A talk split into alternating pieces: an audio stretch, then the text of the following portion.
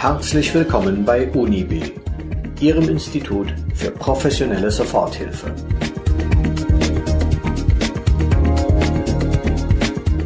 Sie hören den Podcast 30 Minuten Psychologie mit aktuellen Themen, die jeden etwas angehen.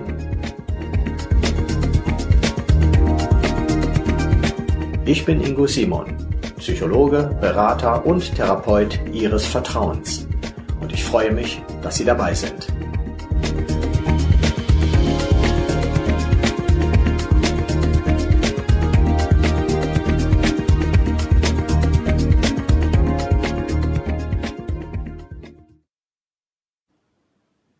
Folge 1 Psychologie effektiv und wirksam nutzen. Mit diesem Podcast und mit allen folgenden möchte ich Ihnen die Themen der Psychologie näher bringen, so dass jeder sie verstehen kann. Also keine Angst, es wird nicht wissenschaftlich, sondern leicht verständlich und kurzweilig. Ich möchte Ihnen in unserer heutigen ersten Sendung die Psychologie zunächst einmal näher bringen. Aber nicht Psychologie als Wissenschaft, sondern Psychologie in ihrer direkten Anwendung. Denn vielleicht sind ja Sie auch in der Situation, dass Sie psychologische Hilfe aufsuchen oder überlegen, ob Sie sich einer psychologischen Beratung oder gar einer Therapie anvertrauen möchten. Ich will Ihnen Entscheidungshilfen geben, ich will Ihnen wichtige Informationen geben mit diesem Podcast, Informationen, die Ihnen helfen, dann eine gute Entscheidung zu treffen und zu schauen, selbst zu entscheiden, was für Sie gut ist. Lassen Sie uns zunächst kurz auf den Begriff der Psychologie schauen. Psychologie kann man in drei große Bereiche einteilen. Das ist einmal das Wahrnehmen, dann das Denken und das Fühlen. Die Wahrnehmung ist das, was wir über unsere Sinnesorgane aufnehmen von unserer Umwelt, also das, was wir sehen, hören oder fühlen. Das, was wir ertasten können zum Beispiel auch. Wir können unsere Wahrnehmung nicht unmittelbar beeinflussen, sondern unsere Sinnesorgane sind dafür verantwortlich. Wie wir diese Wahrnehmungen jedoch interpretieren, beurteilen, was wir daraus machen, das ist sehr individuell und bei jedem Menschen auch etwas verschieden. Der Bereich des Denkens den kennen Sie gut, das ist das planende Nachdenken. Wir denken eigentlich den ganzen Tag und überlegen, was wir als nächstes tun. Wir machen Pläne für die Zukunft, wir beurteilen aber auch viel in unseren Gedanken. Wir beurteilen alles, was wir im Leben machen und gemacht haben und da liegt schon ein großes Problem für viele Menschen oder für uns alle in bestimmten Situationen, dass wir eben auch hadern mit dem, was wir getan oder erlebt haben, weil wir eben darüber nachdenken können. Und denken bedeutet immer auch urteilen. Der dritte Bereich ist das Fühlen, die Emotionen, unsere Gefühle. Unsere Gefühle können wir nicht steuern. Jetzt werden Sie vielleicht sagen, dass Sie die schon steuern können. Ich höre ganz oft in meiner eigenen Beratungspraxis, in meinen Coachings, aber auch in den Therapien, dass Menschen mir sagen, ich habe meine Gefühle im Griff oder ich kann meine Gefühle sehr, sehr gut steuern. Ich weiß natürlich, dass das nicht so ist, sondern was wir steuern und beeinflussen können, ist die Ausdrucksform unserer Gefühle. Wir können Gefühle zum Beispiel verstecken, das wissen Sie. Nicht immer, wenn uns zum Weinen zumute ist, müssen wir das auch tun. Wir können uns da beherrschen. Dann beherrschen wir aber die Ausdrucksformen, also unsere Verhaltensweisen, nicht wirklich das Gefühl.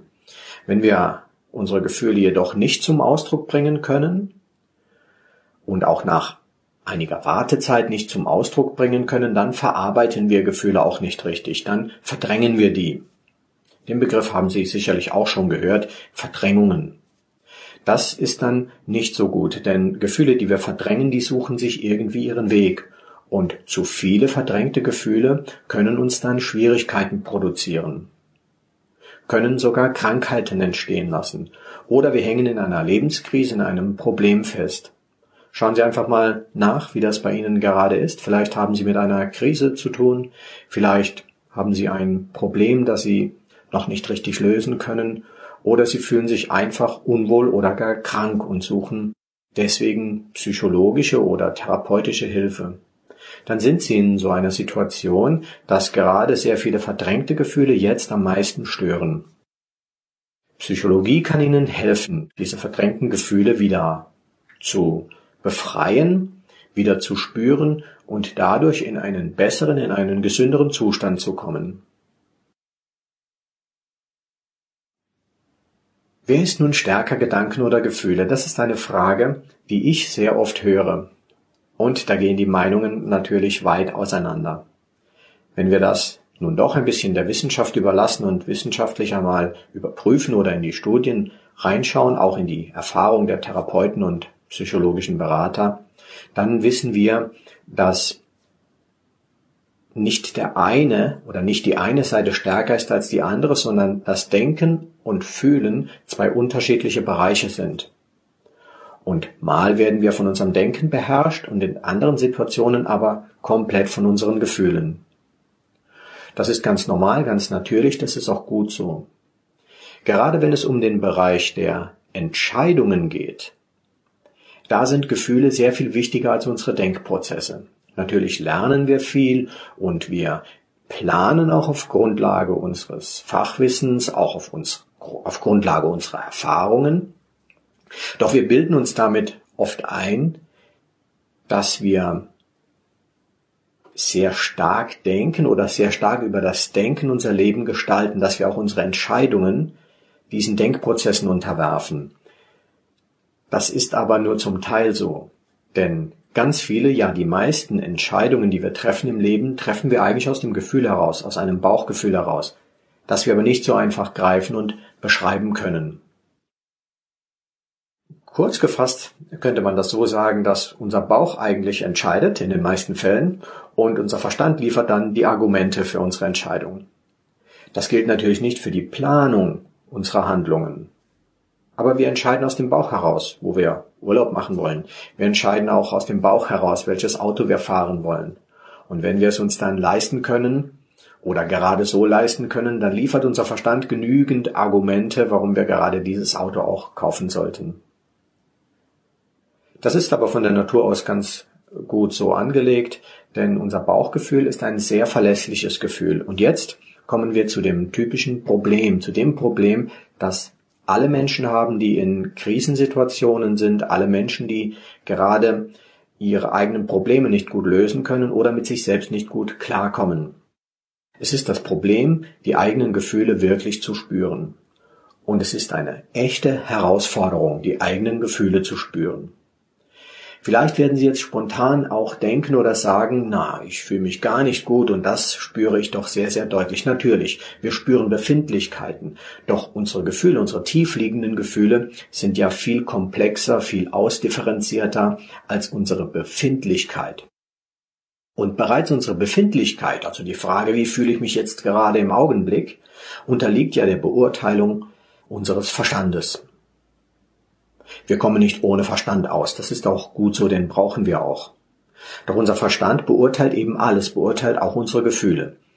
Und das muss nicht, kann aber in vielen Fällen zu einem ernsthaften Problem werden. Nämlich genau dann, wenn wir ein Gefühl spüren, aber unser Verstand uns sagt, dass wir das so nicht fühlen sollten oder dass das kein gutes Gefühl ist. Ich verrate Ihnen jetzt mal etwas. Gefühle sind nie gut oder schlecht. Gefühle sind einfach da. Wir können sie ja nicht steuern. Wir können sie im besten Fall wahrnehmen, unverstellt wahrnehmen, aber wir können sie nicht steuern. Deswegen können sie auch nicht wirklich gut oder schlecht sein. Auch da werden jetzt vielleicht einige Hörer aufschrecken und werden sagen, das gibt es doch nicht. Ein, ein sehr, sehr böses, gemeines Gefühl, das kann doch nicht gut sein. Aber schauen Sie sich das einmal in Ruhe an oder denken Sie mal eine Minute in Ruhe nach. Wir verwechseln sehr oft Gefühl und daraus resultierende Handlungen. Das ist ja nicht das Gleiche. Das müssen wir schon unterscheiden. Ein Gefühl kann nicht schlecht sein. Auch das Gefühl von großem Zorn oder von Hass ist ja an sich noch nicht schlecht. Warum nicht? Weil es nicht Schlechtes in die Welt bringt. Böse, schlecht oder verwerflich oder in irgendeiner Form zu beurteilen, ist das ja erst, wenn eine Handlung daraus erfolgt. Nun sagen psychologische Berater und Therapeuten ganz oft, dass es darauf ankommt, die Gefühle unverstellt wahrzunehmen. Und auch ich sage Ihnen das ja in diesem Podcast. Ich halte es für fundamental wichtig, dass es uns möglichst oft gelingt, unsere Gefühle wirklich unverstellt, unverfälscht wahrzunehmen. Das bedeutet aber nicht, dass wir daraus beliebige Handlungen ableiten dürfen. Ich gebe Ihnen ein einfaches Beispiel. Wenn wir sehr zornig sind, dann ist es ganz gut, wenn wir diesen Zorn, diese Wut auch spüren, damit wir wissen, was in uns vorgeht, damit wir es nicht verdrängen müssen. Wenn wir Zorn und Wut als Gefühle verdrängen, dann beißt sich das irgendwo in uns rein. Verdauungsbeschwerden oder Bauchschmerzen sind dann noch die ja einfachsten oder harmlosesten Reaktionen. Auf Dauer, wenn wir das ganz oft oder lange tun, können wir davon krank werden, vielleicht ein Magengeschwür entwickeln oder auch andere Krankheiten. Das ist individuell sehr verschieden, wie der Organismus darauf reagiert auf Dauerverdrängungen. So, das Gefühl des Zornes, der Wut zu spüren, das ist schon mal sehr gut. Natürlich ist es nicht gut, deswegen einen Menschen zu attackieren oder irgendetwas kaputt zu schlagen. Ich sage immer, ein Mensch darf alles sein, was er ist. Und in meiner Praxis handle ich auch so im Coaching, in Therapien, in Beratungen. Meine Klienten dürfen alles sein, was sie sind, dürfen alle Gefühle zum Ausdruck bringen. Selbstverständlich dürfen die nicht alles tun, was die dann vielleicht gerne tun wollen. Niemand dürfte etwas kaputt schlagen in meiner Praxis. Das ist nicht erlaubt. Aber das stört auch keinen. Wenn wir Wut nicht ausagieren, indem wir etwas zerstören, heißt das nicht, dass wir das Gefühl verdrängen. Es ist ganz wichtig, das zu unterscheiden, deswegen reite ich jetzt so ein bisschen darauf rum. Und überlegen Sie sich das auch selbst einmal und äh, machen Sie sich einmal bitte klar, dass das ein großer Unterschied ist, ein Gefühl wirklich zu spüren und natürlich auch angemessen zum Ausdruck zu bringen, wenn es in der Situation geht, oder ein Gefühl sofort in eine Handlung umzusetzen. Das Umsetzen in einer Handlung in einer Aktivität ist nicht erforderlich, um das Gefühl zu spüren, zu verarbeiten und etwas Gutes daraus zu machen. Aber das Wichtige ist, das Gefühl zu spüren. Natürlich können wir auch nicht in allen Situationen unser Gefühl zum Ausdruck bringen. Wenn Sie sehr wütend auf Ihren Chef sind zum Beispiel, dann wird es nicht in jeder Situation gehen, diese Wut auch zum Ausdruck zu bringen. Aber es wird immer gehen, diese Wut zu spüren, durchaus das Verhalten zu kontrollieren und nicht jetzt aggressiv zu reagieren, wenn das in der Situation eben nicht geht oder gar nicht angemessen ist. Doch sie haben das Gefühl gespürt, sie verdrängen es nicht, sondern sie stellen es vielleicht einen Augenblick oder für einige Zeit zurück, um sich später damit zu befassen. Dann ist das sehr heilsam, sehr konstruktiv.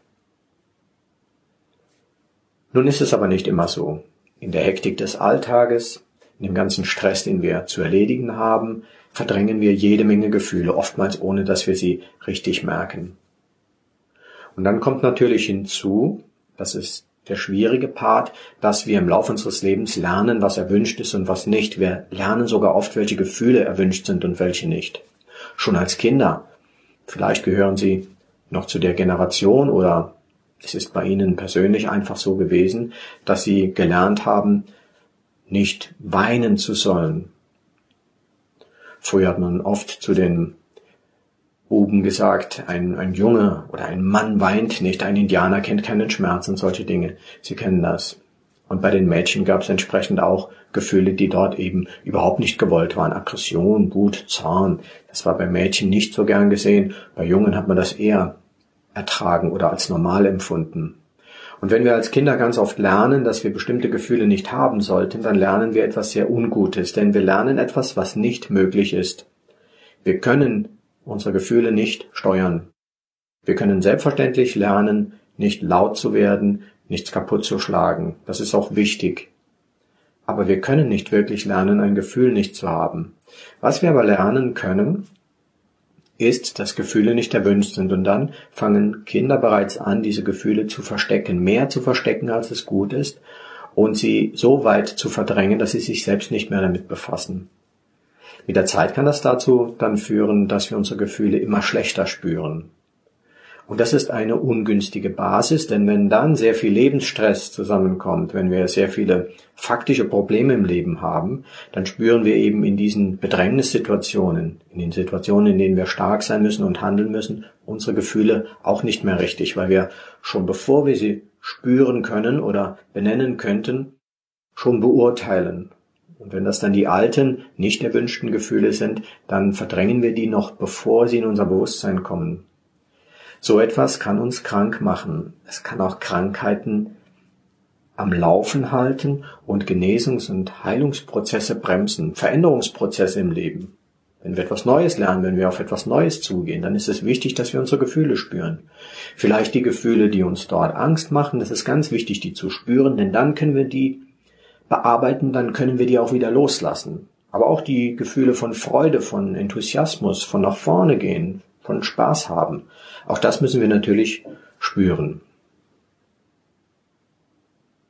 So, was kann nun eine Psychologie für uns tun? Was kann eine gute Psychologie für Sie tun. Wenn wir jetzt von guter Psychologie sprechen, dann sprechen wir natürlich von psychologischen Angeboten. Psychologische Beratung zum Beispiel, Psychotherapie, wenn es eben um psychische Störungen geht oder um ganz starke Ängste oder Depressionen zum Beispiel. Aber auch Coachings. Auch das gehört in den Bereich der psychologischen Angebote. Ein Optimierungstraining für Sportler oder im Business auch solche Business Coachings sind psychologische Angebote, jedenfalls wenn sie gut gemacht sind, denn ein einfaches Training hilft niemandem.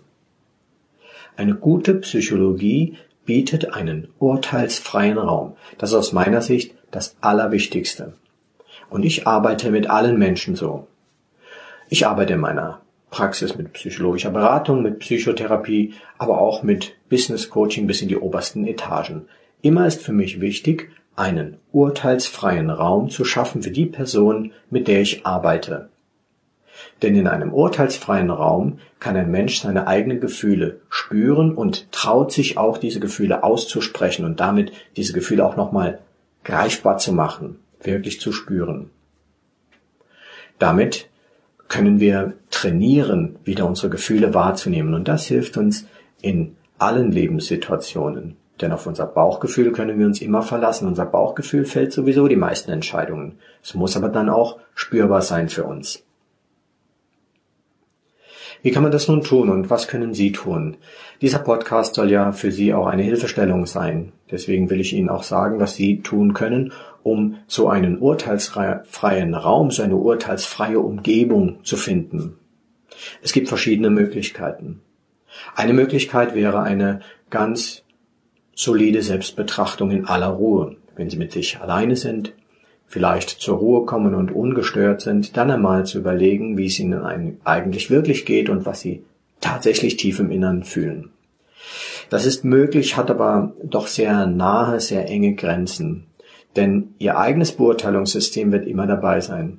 Ich erlebe es immer wieder im Gespräch mit meinen Klienten, dass meine Klienten ihre Gefühle dann aussprechen mit der Zeit aber die eigenen Gefühle sofort verurteilen und die meisten merken es nicht mal, merken es aber im Kontakt mit einem Gesprächspartner, der ihnen das wohlwollend spiegelt und einfach klar macht, was sie dort gerade tun. Eine zweite Möglichkeit wäre, ein gutes Gespräch mit einem Freund zu machen. Das muss aber dann ein Freund oder eine nahestehende Person sein, die wirklich ohne Urteil ist. Das ist gar nicht so einfach, auch bei guten Freunden, denn Freunde, unsere Partner, unsere Kinder oder Eltern, alle Menschen, die sehr eng mit uns verbunden sind, haben ja auch ein eigenes Interesse an der Beziehung zu uns und sind nicht wirklich so vollkommen urteilsfrei. Aber ein gutes Gespräch mit einem Zuhörer, der einem nicht sofort dazwischen geht, sondern einfach einmal zuhört, das ist dann schon sehr viel wert und hilft auch schon weiter. Die dritte Möglichkeit ist die psychologische Beratung, einen professionellen Ansprechpartner aufzusuchen. Ob das nun ein Coach, psychologischer Berater oder Therapeut ist, entscheiden Sie da bitte selbst. Es gibt sehr viele Angebote. Wichtig ist, dass es jemand ist, der wirklich diesen urteilsfreien Raum schaffen kann. Und es kommt auch darauf an, mit welchen Methoden er arbeitet. Es gibt da sehr viele.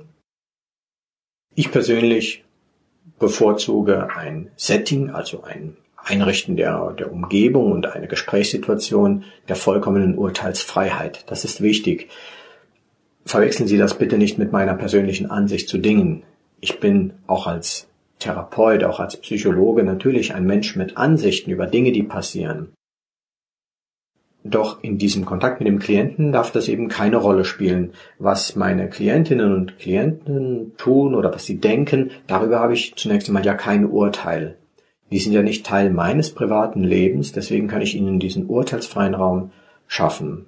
Überprüfen Sie Ihren Ansprechpartner, daraufhin, ob sie dort beurteilt werden, ob ihnen sehr schnell Verhaltensvorschläge gemacht werden, denn wer einen urteilsfreien Raum schafft, der macht zunächst einmal keine Verhaltensvorschläge, keine Lösungsvorschläge, sondern der lässt ihnen ganz viel Platz. Das ist absolut wichtig.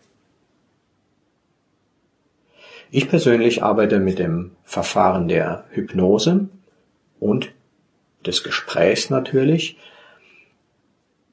Und mir kommt es darauf an, im Gespräch diesen urteilsfreien Raum zu schaffen, damit meine Kunden die Möglichkeit haben, sich selbst zu betrachten und auch ihren eigenen Weg zu finden. In einem urteilsfreien Raum findet jeder Mensch Lösungen für seine Probleme und in einem urteilsfreien Raum entstehen immer heilsame Prozesse. Dann arbeite ich aber auch mit Hypnose, also mit Trance. Der Trance-Zustand ist ein Zustand einer sehr angenehmen Entspannung. Und dann kann man über verschiedene Visualisierungen oder über verschiedene Suggestionen, das sind freundliche, konstruktive Aufforderungen, in das Innere zu blicken, einem Menschen helfen, näher zu seinem eigenen Gefühl zu kommen, näher seine eigenen Bedürfnisse zu betrachten und zu seinen Bedürfnissen und Wünschen zu stehen und dadurch etwas Konstruktives in das eigene Leben hineinzubringen. Jetzt will ich Ihnen ein paar Tipps an die Hand geben, denn ich will Ihnen sagen, was Sie beachten können oder beachten sollten aus meiner Sicht, wenn Sie ein Hilfeangebot aufsuchen oder wenn Sie sich entscheiden zwischen verschiedenen Angeboten, die Sie gefunden haben. Ich will Ihnen ein paar Entscheidungskriterien an die Hand geben. Punkt eins: Die Erreichbarkeit. Das Angebot muss für Sie erreichbar sein, das ist absolut wichtig. Es ist Ihnen nicht geholfen, wenn Sie den besten Coach der Welt finden, der aber 1000 Kilometer entfernt wohnt und Sie da nicht einfach hinfahren können. Achten Sie also darauf, dass das Angebot wirklich erreichbar ist, wirklich in einer Entfernung, die Sie auch überbrücken können. Natürlich kann man auch mal eine Stunde mit dem Auto fahren, aber das kann dann auch schon zur Last werden oder zu anstrengend werden, wenn Sie zu mehreren Terminen hinfahren müssen. Also überlegen Sie ganz genau, wie weit der Weg ist, den Sie gut für mehrere Sitzungen fahren können. Und bei Online-Angeboten haben Sie ja möglicherweise eine sofortige Verfügbarkeit. Auch da müssen Sie schauen. Es gibt Online-Angebote über Skype zum Beispiel mit Wartezeiten von mehreren Monaten. Dann ist es natürlich für Sie im Moment nicht das richtige Angebot. Es sei denn, Sie können so lange noch warten. Aber es gibt online auch direkt oder sehr schnell verfügbare Angebote. Punkt zwei: Das Angebot muss in Ihren Zeitplan passen in Ihren Tagesablauf, Ihre Alltagsgestaltung. Wenn Sie beispielsweise zu bestimmten Terminen in eine Praxis gehen müssen oder zu einem Coach oder an einen bestimmten Ort eben gehen müssen, dann muss das eben für Sie auch gut planbar sein und in Ihren Tagesablauf reinpassen. Unterschätzen Sie es bitte nicht, wenn das auch vielleicht nur alle 14 Tage oder alle vier Wochen für eine Stunde oder zwei Stunden der Fall ist. Es muss gut in Ihren Alltagsablauf passen. Wenn Sie jedes Mal umorganisieren müssen, um einen Termin wahrzunehmen, dann ist es kein gutes Angebot für Sie. Wenn Sie jedes Mal frei nehmen müssen, weil nur vormittags zum Beispiel Termine verfügbar sind und Sie da so gar nicht können, weil Sie arbeiten müssen, dann ist es einfach nicht das passende Angebot. Es wäre schade, wenn Sie nach zwei oder drei Sitzungen abbrechen müssten, weil Sie das organisatorisch nicht mehr hinbekommen. Überlegen Sie deshalb vorher, wirklich genau, welches Angebot auch wirklich gestaltbar ist für Sie. Drittens, es sollte meiner Meinung nach auch eine Begleitung zwischen den Terminen geben, eine Ansprechmöglichkeit. In Therapien ist das oft üblich, dass man feste Termine hat und dazwischen wenig bis gar kein Kontakt zum Therapeuten stattfindet. Natürlich ist eine Kontaktmöglichkeit zu einem Coach, Berater oder Therapeut nicht beliebig, sondern immer vorher definiert. Es wird geklärt, in welcher Art und Weise das möglich ist. Aber achten Sie darauf, dass Sie auch zwischen den Terminen etwas haben. Ja, dass Sie dort eine Ansprechmöglichkeit haben und dass Sie auch etwas haben, womit Sie weiterarbeiten können. Das kann eine, ja, eine Art Hausaufgabe sein, so etwas, was Sie zu Hause trainieren können. Vielleicht etwas zum Lesen. Vielleicht bekommen Sie ein E-Book oder etwas gedrucktes mit, was Sie lesen können, damit Sie sich auch zwischen den Terminen weiter ja, vorbereiten können auf die nächste Sitzung, damit sie weiter an sich selbst und an ihrem Problem, an ihrer Herausforderung arbeiten können. Ich mache es in meinen Coachings und Therapien immer so, dass ich diesen Hypnoseteil, den ich fast jeder Sitzung als einen Bestandteil mache, direkt aufnehme, als Live-Aufnahme, freigesprochene Hypnose und meinen Kunden sofort mitgebe nach Hause, damit die das zu Hause nochmal anhören können. Das ist komplett ungefährlich.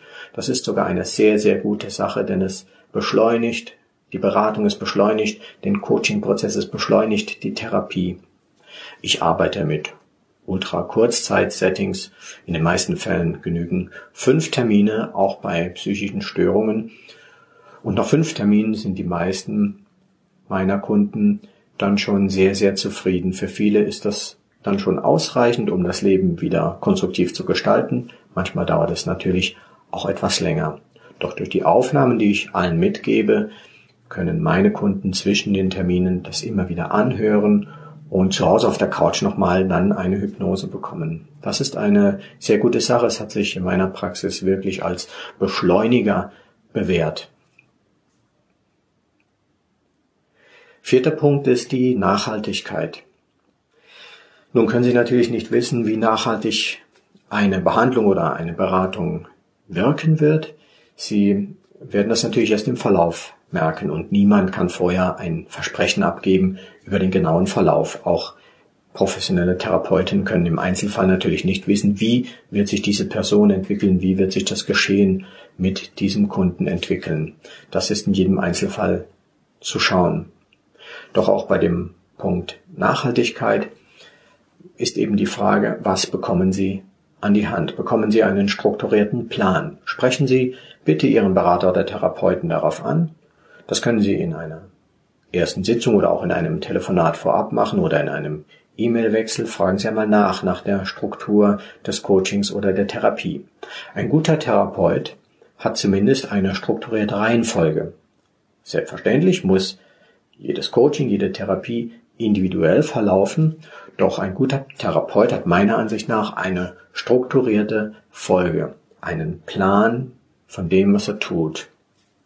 Nur wenn er das vorher benennen kann, wie die Reihenfolge ist, welche Themen zum Beispiel bearbeitet werden, mit welcher Dauer des ganzen Prozesses Sie ungefähr rechnen müssen, nur dann ist es meiner Ansicht nach eine seriöse Therapie. So ein völlig offenes Ende, wir schauen dann mal und treffen uns mal jede Woche, bis es dann besser wird, das hat meiner Ansicht nach mit professionellem Arbeiten nichts zu tun. Und achten Sie darauf, was Sie bekommen. Bekommen Sie schriftliche Zusatzinformationen, das halte ich für wichtig. Bekommen Sie beispielsweise Aufnahmen mit von Visualisierung, von Hypnosen, von Fantasiereisen oder von einem interessanten Gesprächsteil. Nicht alles ist zur Aufnahme geeignet. Wenn Sie einfach ein Gespräch machen, um etwas zu klären, dann muss das nicht aufgenommen werden und wieder angehört werden. Das ist nur für ganz spezielle, hochprofessionelle Sachen wie Visualisierungen, durchaus auch Meditationen, Fantasiereisen, Hypnosen, Suggestionen. Aber schauen Sie einfach, was Sie in Ihrem Angebotspaket dort bekommen. Punkt 5. Das Budget. Ein wichtiger Faktor. Wir können ihn ja nicht außer Acht lassen. Qualitativ hochwertige Beratung und psychologische Angebote kosten Geld. Das ist keine Frage. Sie werden das nicht für 30 Euro pro Sitzung oder pro Stunde bekommen. Sie müssen zwei Dinge entscheiden. Zum einen, was es Ihnen wert ist, wirklich jetzt Fortschritt zu erleben, was es Ihnen wert ist, jetzt wirklich Ihre Ziele zu erreichen, Ihre Leistung zu optimieren oder endlich aus einer Krise herauszukommen, endlich gesund zu werden. Sie müssen aber natürlich auch entscheiden, wie viel Geld Sie überhaupt zur Verfügung haben. Denn selbst wenn Sie sagen, ein Angebot ist 200 Euro pro Stunde wert und der Coach verlangt das, dann müssen Sie das Geld natürlich auch haben. Wenn Sie es nicht haben, können Sie es nicht bezahlen. Das ist ja völlig klar. Achten Sie also darauf, ein gutes Angebot zu bekommen und dass es auch in Ihr Budget passt. Denn es wäre auch wiederum schade, wenn Sie zwei oder drei Sitzungen irgendwo machen können und dann mitten im Angebot oder mitten in dem Prozess abbrechen müssen, weil Sie es sich nicht mehr leisten können. Das ist dann für Sie schade, denn dann haben Sie vielleicht einen sehr tollen, konstruktiven Prozess angestoßen, gehen einen guten Weg und können es sich dann einfach nicht mehr leisten, weiterzugehen. Schauen Sie also von vornherein, dass das Angebot, das Ihnen offeriert wird, mit dem Plan, wie lange das dauern soll und welche Kosten dort auflaufen, dass Sie sich das gut leisten können. Punkt 6. Das Vertrauen. Das ist natürlich absolut wichtig. Sie müssen nicht nur dem Angebot, Sie müssen der Person, die es anbietet, einfach vertrauen können. Und das ist in der Tat eine Sache des Gefühls. Sie können sich natürlich informieren. Diese Fakten sind eben für Ihr Denken, für Ihren Verstand wichtig zu wissen, mit wem haben Sie es zu tun. Ist das überhaupt jemand, der etwas kann? Ist das jemand, der wirklich weiß, wovon er spricht, der das, was er anbietet, auch kann? Das ist absolut wichtig. Und da wird Ihnen Ihr Denken auch helfen bei der Entscheidung. Doch hier kommt ganz wichtig die Gefühlsentscheidung eben ins Spiel. Es hilft nichts, wenn Ihr Ansprechpartner, Ihr psychologischer Berater ganz, ganz viel kann und vielleicht viele Zertifikate hat, aber Sie kein gutes Gefühl haben. Sie müssen ein gutes Gefühl haben. Nur dann geht es. Nur dann werden Sie sich auf einen Menschen einlassen. Also achten Sie auf Ihr Gefühl. Und wenn Sie ein gutes Gefühl haben, wenn Sie es sich leisten können und wenn die Punkte, die ich angesprochen habe, soweit erfüllt sind, dass Sie sagen, das ist ein Angebot, das Sie ausprobieren können, dann können Sie auch zugreifen und diese psychologische Hilfe, die Sie sich ausgesucht haben, in Anspruch nehmen. Siebter Punkt, die eigene Motivation überprüfen. Vielleicht denken Sie jetzt, der Punkt gehört an den Anfang, doch ich sage Ihnen, er gehört wirklich an Punkt 7. Denn Sie haben so etwas wie eine Anfangsmotivation. Deswegen hören Sie auch diesen Podcast. Sie interessieren sich einfach dafür. Und viele Menschen spielen mit dem Gedanken, Hilfe aufzusuchen, suchen sich dann ein paar Angebote heraus und im besten Fall gehen diese Menschen dann, und so können Sie es ja auch machen, an diesen Punkten, die ich genannt habe, einmal vor und überprüfen, ob das Angebot auch passt. Und dann am Schluss sollten Sie, das finde ich ist wirklich wichtig, noch einmal überprüfen, stimmt die Motivation? Wollen Sie? Ist jetzt der Punkt, an dem Sie sagen, ja, jetzt ändere ich was? Ist jetzt der Punkt, an dem Sie sagen, ja, jetzt starte ich in eine neue Zukunft? Ist wirklich der Punkt, an dem Sie sagen, ja, ich stelle mich all meinen Verstrickungen, all meinen Gefühlen, ich stelle mich mir selbst und damit beginne ich jetzt eine neue Zukunft. Wenn Sie das mit Ja beantworten, dann ist wirklich der Punkt, dann auch auf das Angebot, auf das Beste, das Sie gefunden haben, zuzugehen. Ich freue mich, wenn Ihnen die erste Sendung gefallen hat. Ich hoffe, Sie schalten wieder ein zu unserer nächsten Sendung, zu unserem Podcast 30 Minuten Psychologie. Machen Sie es gut bis dahin.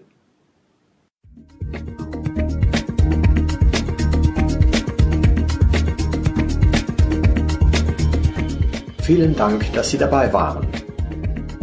Wichtige Informationen zum Thema und viele weitere interessante Podcasts finden Sie auf unib.de unib zweimal das e.de